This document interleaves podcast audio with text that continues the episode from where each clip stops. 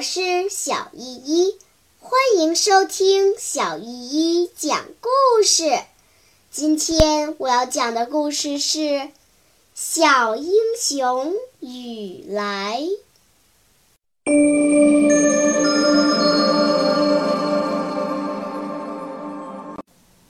第十五章：渡河。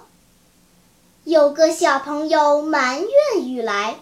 说雨来也不知道这儿是不是真有船，就把大伙儿领来了。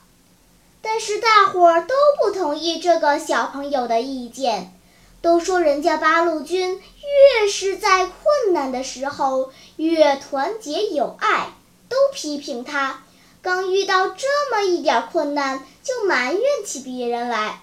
这个小朋友才不嘟囔了。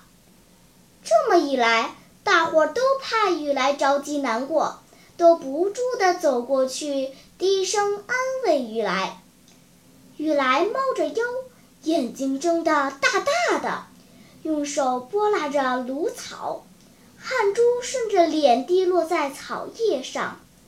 铁头的小妹妹悄悄扯了一下雨来的袖子，得意地说：“越是在困难的时候，我们越不埋怨，越团结，对不对？”这时候，杨二娃呼哧呼哧跑来，低声叫道：“找到啦，找到啦，在下面那一片小苇子里藏着呢。”雨来先爬到船上，在上面撑着篙，铁头两手拉紧船绳，二黑照顾着大伙儿，一个一个上船。二黑脱了鞋，光脚卷着裤腿儿。软泥和水草在他脚下吱吱地响着，他一面用手搀扶着船上的小朋友，一面低声说：“别慌，小心脚底下。”雨来在船上压低嗓音，连声叫着：“坐稳，坐稳，别动了，别站着了啊！”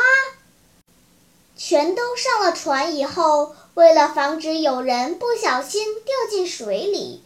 铁头郑重其事地下了命令：“谁也不许在船上乱晃。”铁头和二黑摇橹，雨来撑篙，小船缓缓地向芦苇深处荡去。孩子们坐在船里，每个人都觉得今晚的一切都是这么不平常。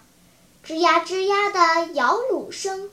河水轻微的泼溅声，铁头、二黑、雨来的身影，头上无边无际深蓝色的星空，又神秘又伟大。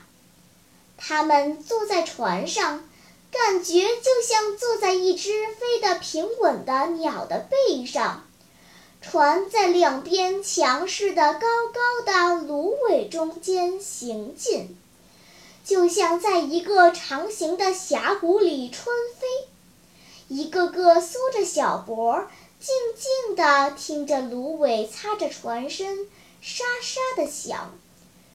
折断的芦苇打在他们的脸上，也不去拨开，都觉得这样更有味儿，因为每个人都想到自己马上就是保卫祖国的战士了。船很快钻出苇丛，驶过河中心，向对岸摇去。船撑进苇丛里，靠了岸。雨来把绳索拴在一棵小树上，大伙一个个跳下了船。凸起来的黑油似的水面被小船轻轻地分成两半儿，又翻卷回来。拖溅着船身，船离对岸不远了，望得见水面上柳条的黑影和那追赶着白泡沫的漩涡了。船靠到对岸的时候，忽然传来“扑啦”一声，大伙儿心里猛一跳，原来是一只水鸟从蒲草窠子里钻出来。扑棱着翅膀飞走了。好啦，今天的故事就讲到这里吧。